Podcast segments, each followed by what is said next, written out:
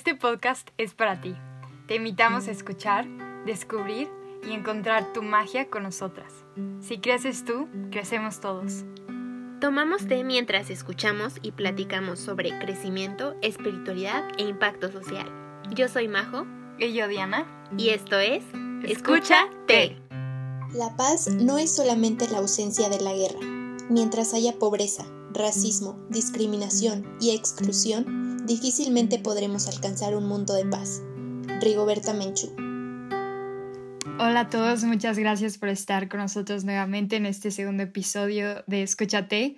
Hoy tenemos a dos invitadas muy especiales sobre un tema que ha sido em, muy importante a lo largo de los años, pero que no, no se habla tanto pero ahora es el momento y ese es el racismo y la desigualdad en México. Y creemos que es muy importante que nosotros reconozcamos cómo eso vive en nosotros y en nuestra sociedad para poder crear un cambio, como eh, una organización en Estados Unidos que se llama Instituto para la Sobrevivencia y más, escribe que el racismo es la barrera más crítica para construir coaliciones efectivas para el cambio social. Y el racismo está tan integrado en nuestra sociedad sistemáticamente que para llegar a ese cambio social y a esa paz y, e igualdad debemos de comprender qué es el racismo, de dónde viene, cómo funciona y por qué es que se perpetúa. Y por eso tenemos a dos personas que han demostrado y, son jóvenes eh, cómo es que nosotros nos podemos mover y, y crear este diálogo para entender más de dónde surge el racismo, por qué, por qué existe tanto en México y cuáles son sus efectos nocivos. Eh, Majo les va a presentar a nuestra primera invitada, Itzel Morales. Bueno, eh, muchas gracias por estar aquí. Como lo dijo Diana, estamos muy felices de tener a unas invitadas tan especiales y de poder aprender con ellas, desaprender, tener un nuevo panorama. Y les agradecemos mucho a ellas por estar aquí y a todos ustedes por escucharnos. Bueno, la primera persona que les quiero presentar es Itzel Morales. Ella es originaria del estado de Oaxaca, egresada de Derecho por la UNAM es defensora de derechos humanos enfocada en los pueblos indígenas y la participación de las mujeres dentro de estos. Becaria del sistema de becas para estudiantes indígenas y afrodescendientes de la UNAM y ganadora del primer lugar a nivel licenciatura UNAM del ensayo El papel de las lenguas indígenas en el México del siglo XXI, retos y oportunidades. Participó en el Diplomado Intercultural para fortalecer el liderazgo de mujeres indígenas y afrodescendientes, con el desarrollo de proyectos comunitarios autonómicos realizados por la UNAM, ONU y la Universidad Carlos III de Madrid, con talleres enfocados en los derechos humanos y los derechos de la mujer, racismo y discriminación. Actualmente está participando en el Diplomado sobre Autonomía y Libre Determinación de los Pueblos Indígenas. Y también tenemos a Mariana Peralta Zamora, que tiene la licenciatura en Ciencia Política y Administración Pública de la Universidad Autónoma del Estado de Hidalgo. Ella participó en el programa Talentum Universidad, programa que identifica a jóvenes talentosos mexicanos para la formación de una nueva generación de líderes, con sede en Jerusalén, Israel. También fue practicante del Consejo Nacional para Prevenir la Discriminación, CONAPRED, en la Ciudad de México, y es la co-creadora de Yo por Elvia, una página web para las adolescentes que experimentan violencia en las escuelas. También ha realizado ponencias en temas como feminismo, desigualdad y concentración de la riqueza. Recientemente fue seleccionada en la convocatoria City Banamex para la búsqueda de una maestría en el extranjero. Estamos muy felices por tenerlas aquí. Muchas gracias. Y, y como es tradición en el podcast, vamos a comenzar preguntándoles cuál es su té favorito y cuál es la historia detrás de ese té. Hola a todos, soy Mariana. Este. Mm, mi té favorito, que creo que se va a repetir aquí, pero va a ser el té de canela. Porque mm, pues yo no soy una persona que le gusten mucho los tés. Yo no disfruto tanto tomar tés como ustedes. Pero me gusta el té de canela porque es, es como si tomara, es como cuando tomas ponche en Navidad, que, que me trae a un lugar seguro. Entonces, ese es el único té que disfruto así con un montón de leche, caliente, que sientes que hasta te pica la canela por dentro. Eh, me lo hace mi hermana. Eh, con ella descubrí cómo se hacía, porque al parecer no es la canela normal, es el que es un palote bien grandote, bien incómodo. Y ese es el que más me gusta. Perfecto. ¿Y, y, cuál es tu té favorito, Isel? Eh, sí, es el té de canela. Me gusta porque mm, me hace sentir en casa. Es como un té muy relajante y aparte de eso, creo que yo que es de los más ricos y me hace reconectar con, conmigo misma, ¿no? Con mi pasado, con mis ancestras y con la madre naturaleza. Entonces, es por eso que, me gustan los tés. Inclusive soy más de tés que, que de otras bebidas como el café o así. Sí, definitivamente. Y es, es súper curioso porque justo hablamos de este té en el episodio pasado y era el té favorito de mi abuelita y también como dices, es, es reconectar con tu pasado de esta manera. Y lo vamos a mencionar de nuevo, eh, algunas propiedades del té y por qué nos hace sentir tan bien es que es carminativo, evita la formación de gases, es antiulcérico, protege la pared del estómago, evitando también la gastritis, ayuda en, en casos de náuseas y mareo y también estimula la salivación y la segregación de jugos gástricos. Eh, también es útil contra enfermedades respiratorias, mejora la concentración y circulación sanguínea y evita dolores menstruales. Y lo puedes preparar con cuatro tazas de agua, dos ramitas de canela, hierves el agua, después lo dejas a fuego lento, agregas las ramitas por 15 minutos y lo puedes servir, como ya dijeron, frío, caliente, con leche y, y sí, los, los, invitamos a hacerse otro té de canela para acompañarnos eh, en esta conversación tan importante. Sí, y bueno, eh, como ya lo mencionamos, Itzel, Mariana, bienvenidas. Este es su espacio y queremos eh, comenzar con este tema tan importante para nosotras. Así que, como primera pregunta, ¿qué es el racismo? vamos a entrar directamente, porque creo que es algo que mucha gente no lo entiende y el racismo a veces nada más piensa es como eh, ofender a la gente o, ser intolerante o tener prejuicios contra alguien que no es de tu misma raza o de tu mismo grupo étnico. Pero el racismo va más allá y queríamos también como empezar ese diálogo de cuáles son los diferentes eh, definiciones de racismo y ustedes de lo que han vivido y aprendido, ¿qué es lo que creen que es importante saber del racismo? Pues em, creo que en México el tema de raza y, lo que es racial siempre genera controversia. Pero creo que es, primero eh, entender que no existen las razas humanas esto creo que a todo el mundo se le, se le queda en la cabeza, no, no, este, este ser humano es una raza y este es otro. No, no existen, no tienen justificación y no existen como realidad biológica. Solo existe una raza y es la raza humana.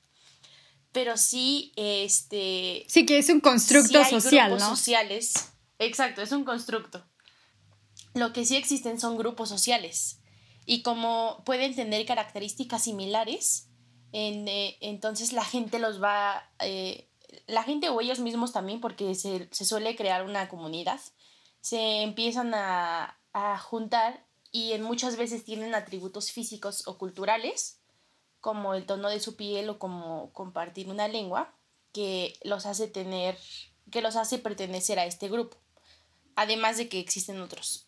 Pero el proceso que es cuando ya empieza a ser racismo o cuando empieza a haber discriminación racial, es que se justifica creer que sus rasgos físicos, en el caso del racismo, eh, que sus rasgos físicos y culturales empiezan a tener sentido en una jerarquización, o sea que hay algo que tiene más valor y hay algo que tiene menos valor, y por lo tanto el poder se va a empezar a, a comportar de manera diferente. Entonces el racismo, como lo conocemos, es que tú tienes ciertas características físicas, ciertas características culturales, de idioma, de cómo eres, incluso de cómo te vistes. Y me gustaría también ser más específica en que lo peligroso de que existe el racismo, además de que te crea como estereotipos mal hechos, empiezas a juzgar a la gente, que eso es como en una primera fase, pero lo peligroso es cuando empieza a haber eh, una intervención de derechos que ya no los pueden acceder, empiezan a tener falta de excesos de salud, de educación, les cuesta más trabajo encontrar trabajo. Eh, eso es lo preocupante, cuando ya el límite de poder acceder a, a algunas oportunidades deja de ser igual. Yo considero que bueno, en primer lugar estoy de acuerdo con lo que dice Mar, ¿no? Y considero que el racismo se ha vuelto una ideología en las personas. Y tal ideología lo que hace es dañar los derechos humanos, vulnera la dignidad, incluso la libertad, ¿no?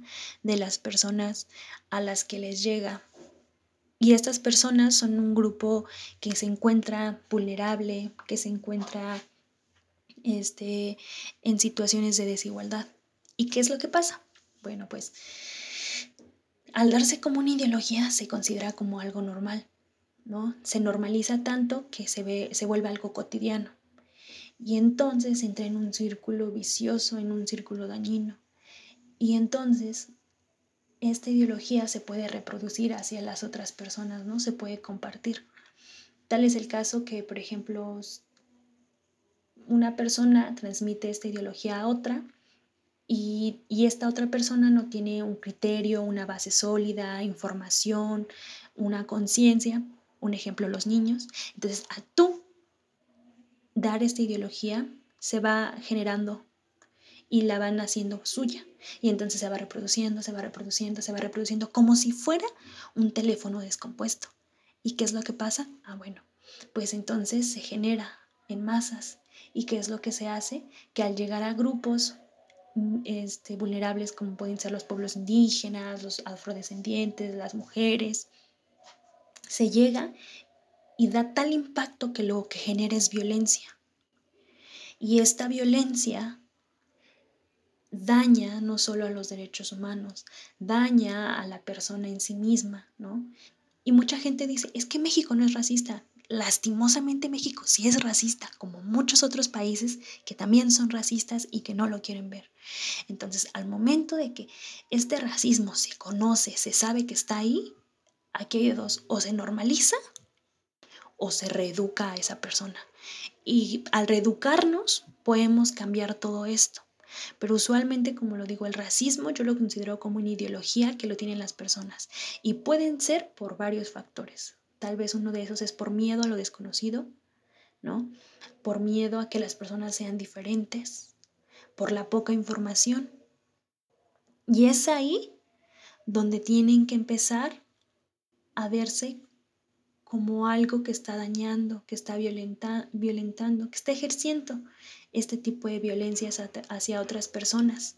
Es, muy interesante lo que están diciendo porque eh, justo estaba leyendo un libro de que se llama La fragilidad blanca, que escribió eh, Robin DiAngelo en Estados Unidos, y aquí es donde empieza a analizar todo esto y también el Instituto para de Sobrevivencia y más en Estados Unidos define el racismo como el conjunto de esta ideología de las razas que realmente la creó este científico Johann Blumenbach, que empezó a definir quiénes son las personas, pero pues él era blanco europeo, entonces él, él dijo, esta gente es así y así los vamos a dividir, em, con el fin de crear ese poder y privilegio, quién vale más, quién es mejor y quién puede tener acceso. Y luego esta ideología de la raza se junta con los prejuicios y la discriminación, que es lo que hablábamos, y Robin DiAngelo habla que los los prejuicios todos tenemos y, surgen de, que no conoces a, otro grupo étnico, el simple hecho de estar aislados y que solo te juntes con cierto tipo de persona hace que tengas prejuicios a alguien más, porque no, no, no te has no has eh, convivido con ellos, no has conocido, no has escuchado, no has hablado. Y esos prejuicios entonces después se pueden volver discriminación, que son los actos de violencia, de exclusión. Y eso, eso es como decir eh, lo individual. Pero el racismo ya se crea cuando esa discriminación y esos prejuicios, como ustedes dos hablaban, se van a, a, las instituciones y a las leyes, porque entonces ahí ya no hay manera, ya no es individual, ya no es como me caes mal y te ofendo, te excluyo, es a nivel legal, a nivel educación, economía, todo, ya no tienes acceso. Y ahí es cuando e, ese es el gran problema, porque ha estado presente desde, desde el, siempre, desde la colonización y la esclavitud y también todos los genocidios y las, el sistema de castas. Entonces, ahora queremos pasar a, ese tema, de dónde viene el racismo en México. Em, pero, pero si quieren, bueno, antes de, ir a eso, ustedes, ¿por qué es que se... ¿Por qué quisieron involucrarse en, este movimiento? ¿Qué fue lo que las llamó? Claro, yo me involucro en, en, los temas de derechos humanos cuando alrededor de la prepa a la universidad, cuando eres niño, pues todavía no eres muy consciente de muchas cosas, ¿no? Entonces yo no era consciente de mis orígenes todavía, incluso yo no era consciente de que mis ancestros este, eran indígenas. Y pues yo desafortunadamente pues no pude vivir dentro de mi comunidad de origen, ¿no? Estuve la mayoría de mi vida radica en la zona metropolitana, entonces como que no tuve como todavía ese acercamiento cuando era más chica, pero cuando estaba en la prepa vi movimientos estudiantiles, vi como estos problemas de derechos humanos, ¿no? Pero fue hasta la universidad, cuando ya entro a, la universidad, que puedo involucrarme en un comité estudiantil y este comité estudiantil se veía, eh, trataba temas como acceso a la universidad, a la educación, eh, el decir si tienes este estatus, si tienes estos conocimientos, vas a poder llegar a un grado universitario y si no lo tienes lastimosamente, ¿no? Y después, este, también como en los derechos humanos y posteriormente yo pude ir a una caravana universitaria y fuimos a la Cerva Lacandona en comunidades zapatistas y ahí es cuando yo entro en contexto, ¿no? Con los derechos humanos y con los pueblos indígenas. En, en, esta oportunidad que yo tuve, pude ver cómo su historia, sus luchas, su forma de organizar. Y es ahí cuando caigo en cuenta qué es lo que está pasando con los derechos humanos, ¿no? O sea, fue como la, el primer parteaguas de ver los derechos humanos como de manera real a diferencia de cómo yo lo estudiaba dentro de la universidad, ¿no? dentro de las aulas. Entonces es ahí cuando después tengo la oportunidad de ver más, eh, visitar y conocer más pueblos indígenas, sus diferentes luchas, y es ahí cuando me empiezo a empapar de toda esta información. Y es ahí cuando empiezo a tener la oportunidad de informarme y de regresar en algunas ocasiones a mi comunidad. Y entonces también darme cuenta que en mi comunidad hay ciertas cuestiones, eh, hay ciertas luchas que se están dando y es ahí cuando yo empiezo a involucrarme, ¿no? Entonces he tenido la oportunidad como de conocer y de vivir las experiencias y de ver diferentes realidades.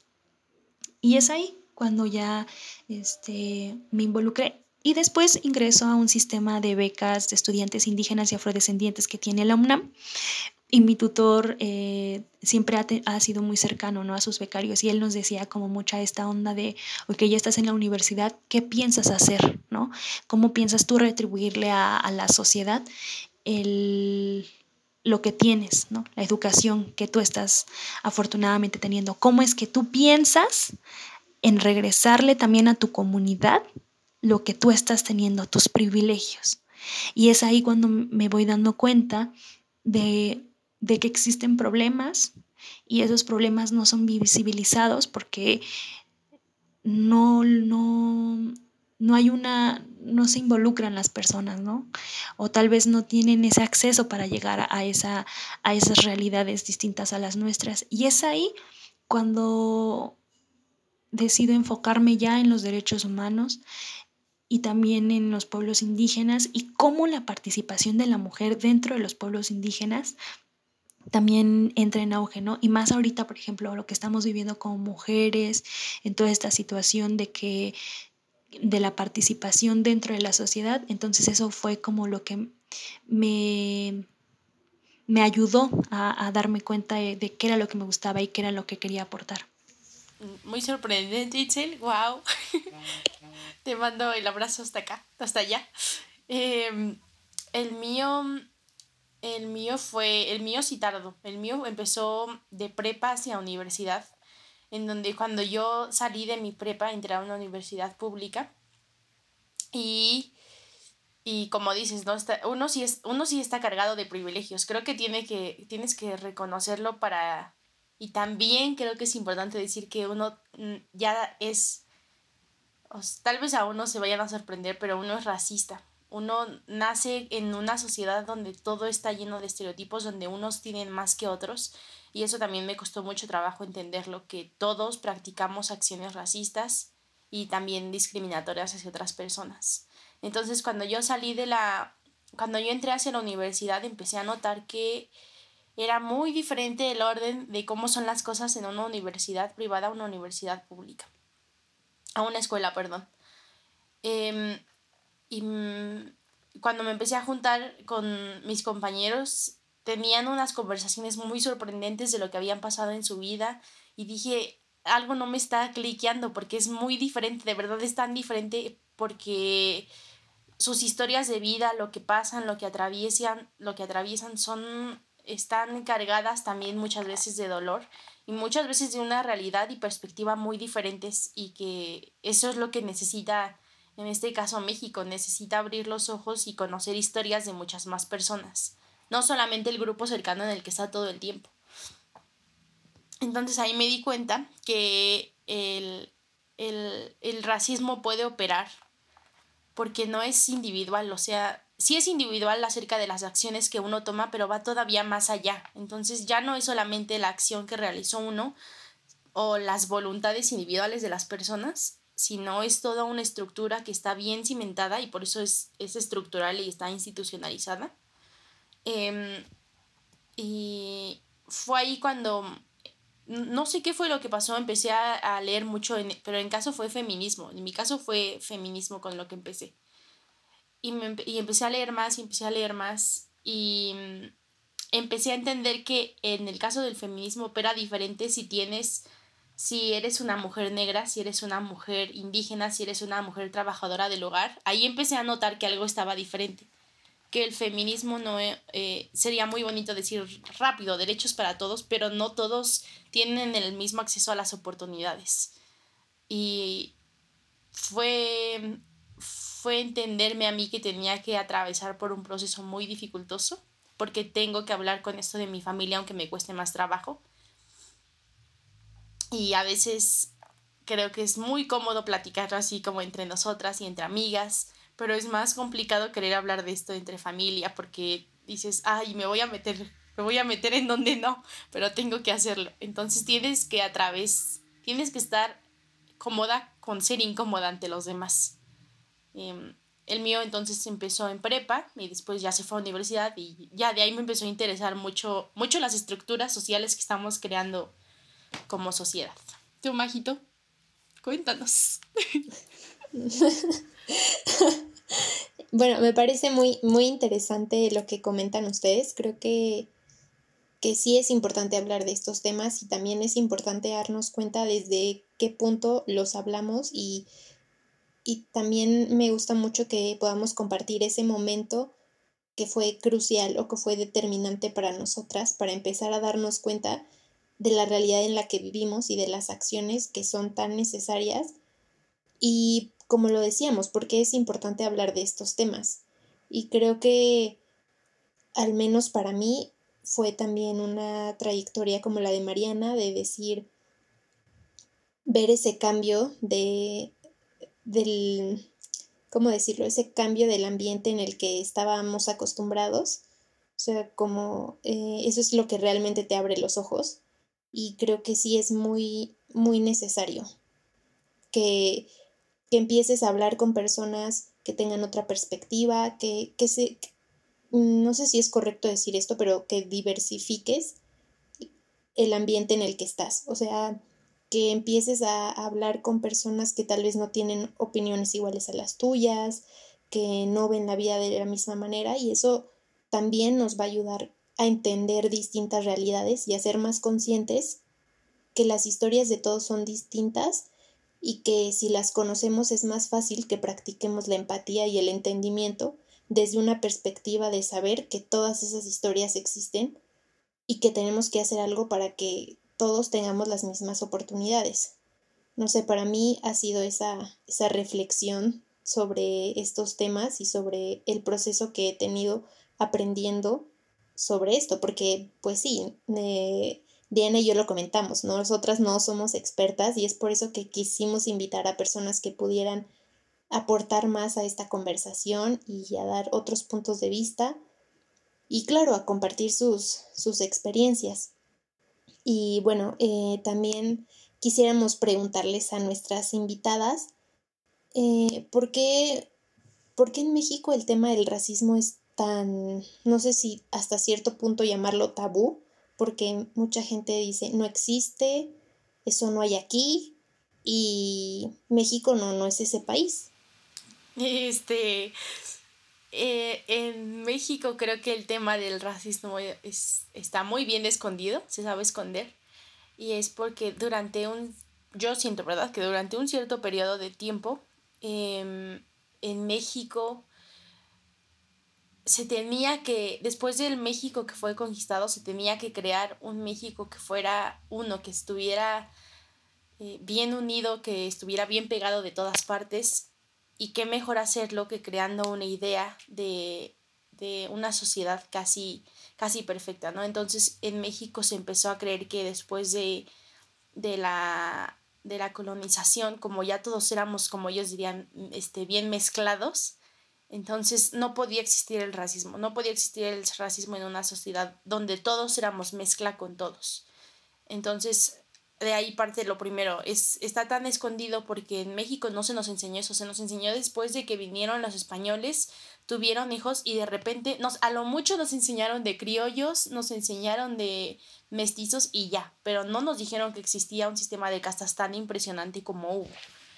Y de ahí para unir a, a México con todos los pegamentos que se pudieran, eh, de repente la religión este, creó un papel muy importante, ¿no? Entonces en México el hombre heterosexual que fue mezcla de, españoles con, eh, con indígenas, que creó una familia de papá, mamá e hijos, que, o sea, todo era como si ser, como puro copy-paste, puro copiar y pegar en todas partes, puras familias iguales. Y nos vamos dando cuenta de que no, que no, podremos tener, eh, podremos venir de, de, un México en donde son con indígenas y que son con europeos, pero no, la realidad es que no tratan igual a todos, a todas las personas. Es, fue una medida muy inteligente para crear a un México, a un México unido, pero ya no nos está funcionando. Ya no es lo mismo ser un, más bien creo que tendríamos que preguntarnos qué es ser mexicano hoy en día. Sí. Y eso es muy interesante por, por eso, por lo que había escrito en 1925 José Vasconcelos sobre la, raza cósmica. cósmica. exactamente. Y crear esto, eh, sí, lo, que tú dices, eh, ignorando realmente eh, la desigualdad que existe y que sí, que afecta incluso algunas teorías es como, porque hay racismo, hay pobreza. Y sí, ¿tú, tú, qué, qué es lo que opinas, Itzel? Sí, yo, yo creo que el, sistema de castas, como lo se menciona, pues había servido, ¿no? En algún momento en, en la colonia, ¿no? Y esto viene yo creo que de la desinformación y de que se está dando en las instituciones, que se está dando de manera estructural, que lo que se hace es dentro de la desigualdad, ¿no? Tú nunca vas a ver a una persona privilegiada que sufra racismo. Tú nunca vas a ver a, alguien este, de tez blanca que sufra racismo. Y es ahí cuando tú entonces te empiezas como a preguntar, ¿no? Directamente hacia, hacia dónde va dirigido el racismo. Pues el racismo, como ya lo había comentado, va dirigido a grupos vulnerables, ¿no?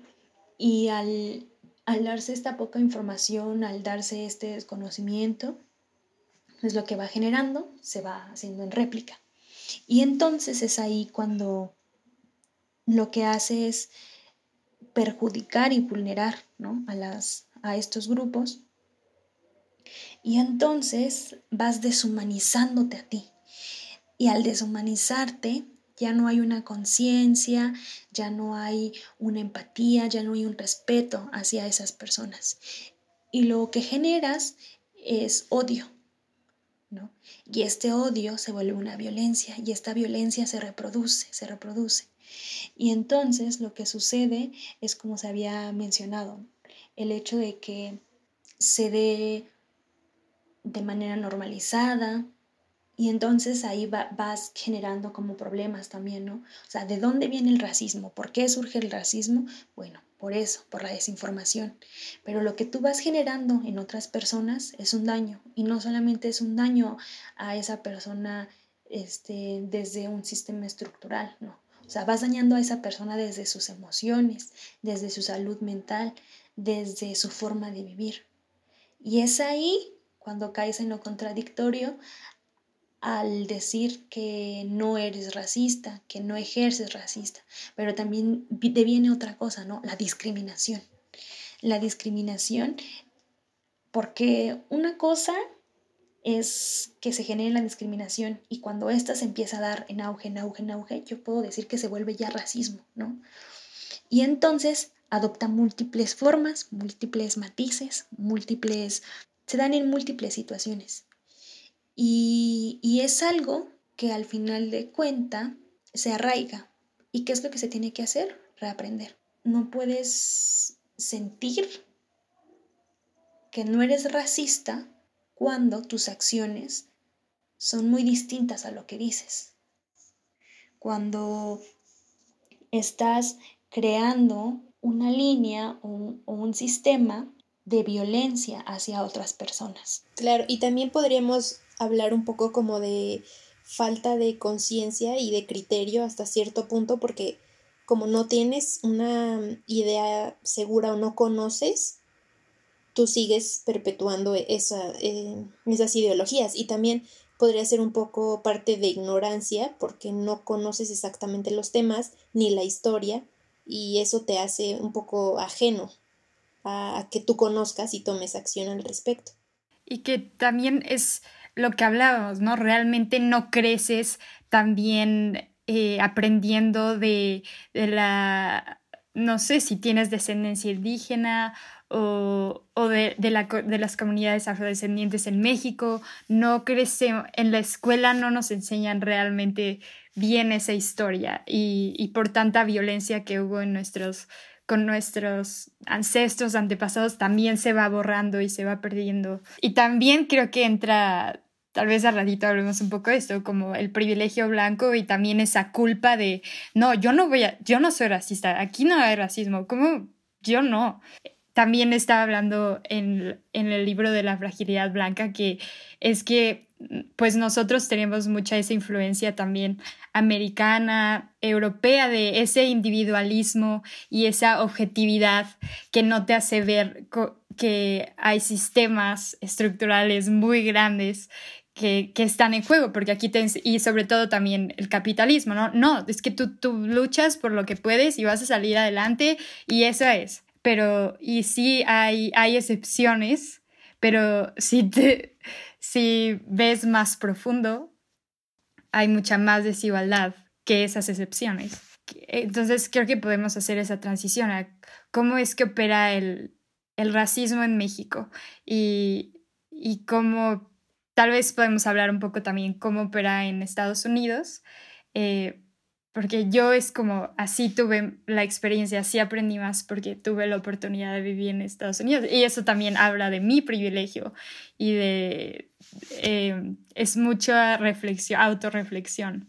Eh, porque ahorita surgió todo este movimiento con Black Lives Matter y que todo el mundo empezó a ser más consciente, pero mucho, mucho enfoque fue en Estados Unidos. Eh, y sí hay muchas similitudes con México, pero en México es hay muchas cosas diferentes. Entonces, ¿cómo es que opera aquí en México? el racismo, hablando de, los, de las instituciones, porque ya hablamos un poco de lo individual, ¿no? Esos prejuicios que tenemos, esa discriminación, pero más allá, ¿cómo opera en, en los accesos que se tienen en la parte legal y en las instituciones? Mm, en una encuesta del CONAPRED, no me acuerdo bien la estadística, pero un gran porcentaje de mexicanos cree que el que es pobre es pobre porque quiere, es pobre porque es flojo.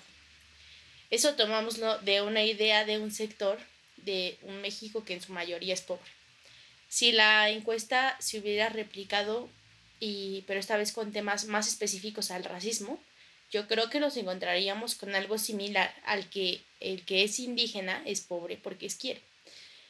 Entonces, si en primera instancia la sociedad cree que, tiene una idea similar al, que el que está mal es, está mal porque quiere, entonces es más fácil replicar y replicar y replicar y replicar.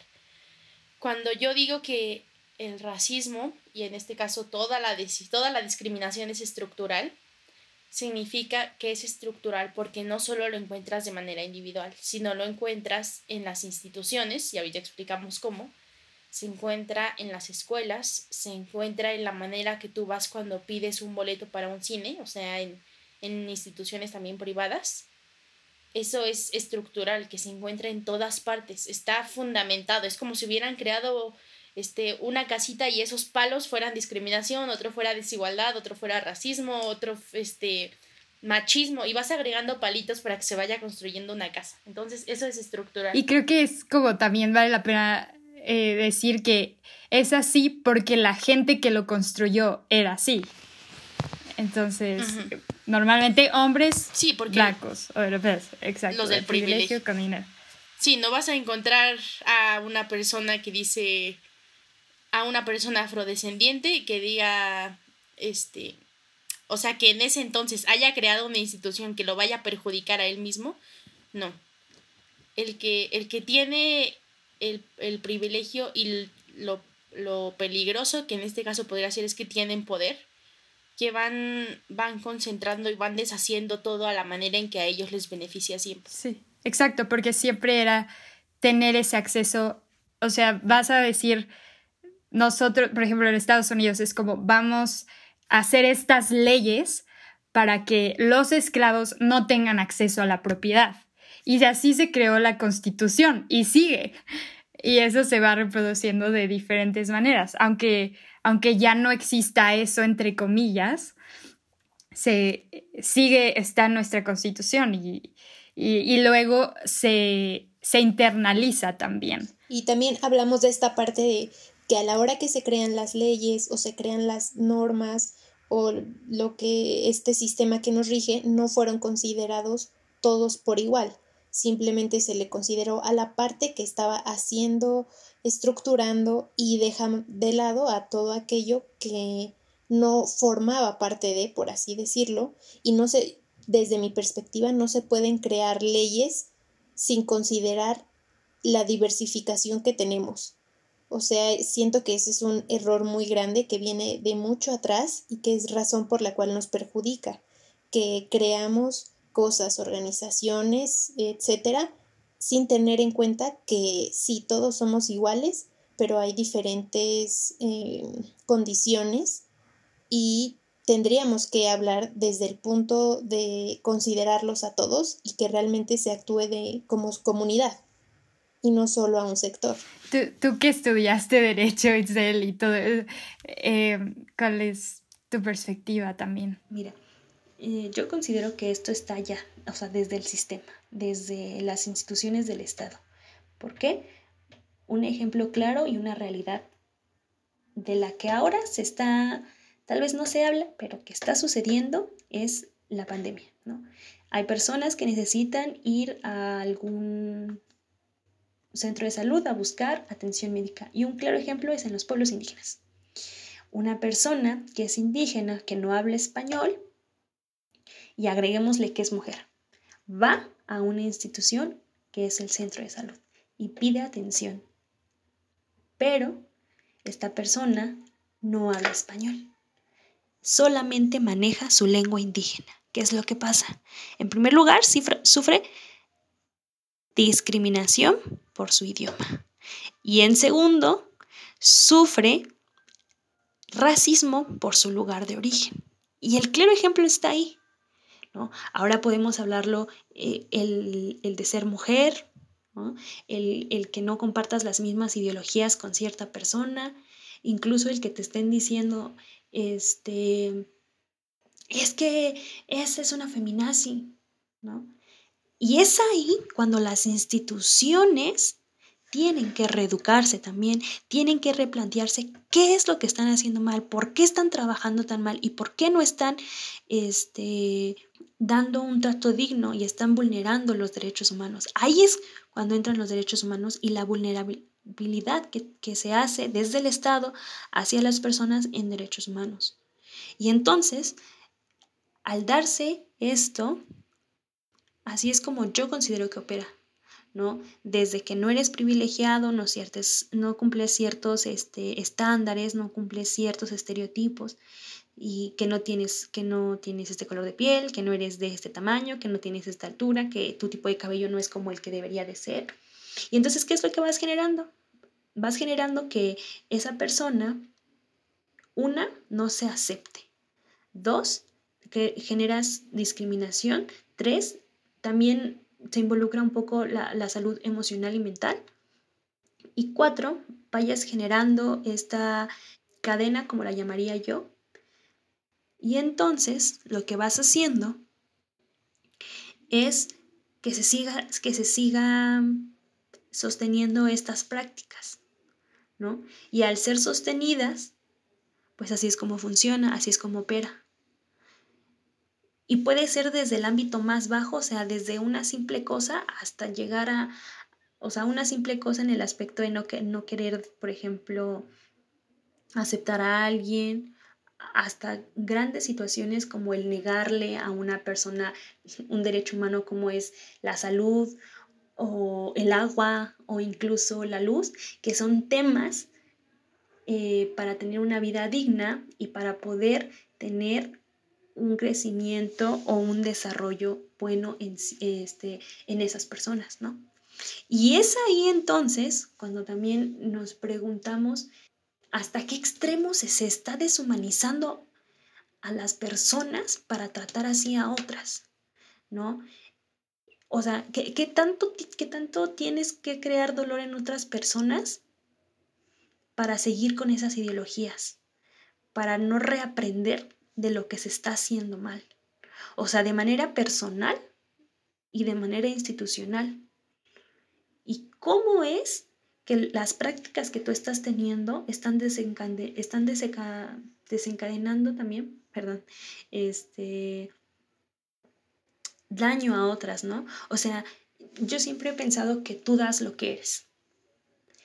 Y si tú eres una persona que te gusta dañar, que te gusta hacer discriminar, que no te gusta ser empático, eso es lo que vas a generar en la otra persona. Y entonces ahí vas creando no solamente un daño a esa persona, sino que también vas haciendo que esa persona pierda su identidad o que tenga, y al perder esa identidad tiene que fingir otra cosa para que cuando vuelva a, acercarse a, ese, a ese sector, ya no lo traten de esa manera, ¿no?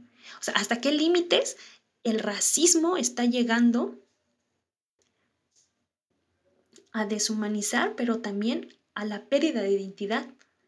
Entonces, creo que sí es algo que se tiene que replantear, pero también se tiene que hacer consciente de hasta dónde está llegando el racismo en las personas para incluso atentar contra la vida de otras. Y es ahí que tiene que darse esta onda de reaprender. Esta ha sido la primera parte de nuestra conversación sobre racismo en México con Itzel Morales y Mariana Peralta. Los invitamos a escuchar la segunda parte la próxima semana. No olviden seguirnos en Instagram como escucha-t. Nos escuchamos pronto y gracias por estar aquí.